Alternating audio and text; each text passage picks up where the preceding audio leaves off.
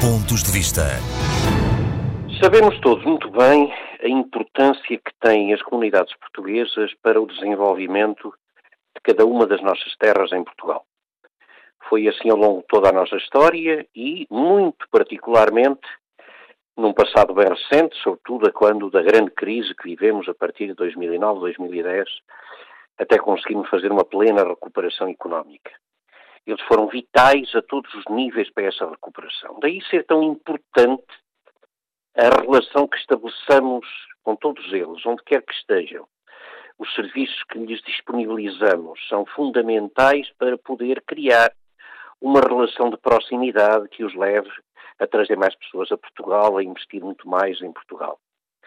Na semana passada tivemos várias reuniões com o Ministro dos Estrangeiros e com a sua respectiva equipa e ficámos a saber um conjunto de coisas que ao longo do ano de 2020 foram feitos 50% dos atos consulares, nos nossos postos consulares, relativamente ao ano anterior.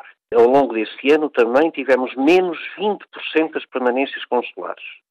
Soubemos que a plataforma de agendamento online para as pessoas que se dirigem aos consulados para tratar de mais variado tipo de assuntos, falhou completamente e falhou por falta de investimento, visto que é uma plataforma antiga, ainda do tempo em que eu estava no Ministério dos Negócios Estrangeiros. Sabemos que nos grandes postos consulares, como Paris ou como São Paulo, por exemplo, uma pessoa queira tratar do seu cartão de cidadão ou do seu passaporte tem hoje de esperar para aí até agosto e é quando consegue fazer o agendamento mais próximo. Significa isto, portanto, que o nosso sistema consular está em falência. Sistema consular que é exatamente vital para a relação com as nossas comunidades. Há aqui, portanto, um desafio tremendo que o Governo tem pela frente e que todos nós temos. Ainda por cima, num período de pandemia em que aumentaram os problemas das pessoas, o seu isolamento. Há muita gente que tem hoje os seus documentos caducados, que para viajar vai necessitar deles.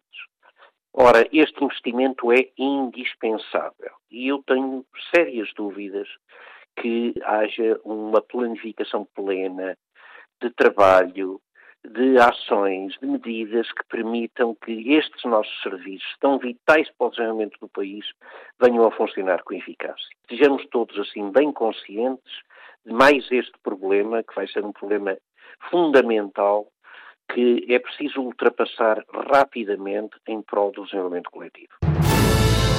Pontos de vista.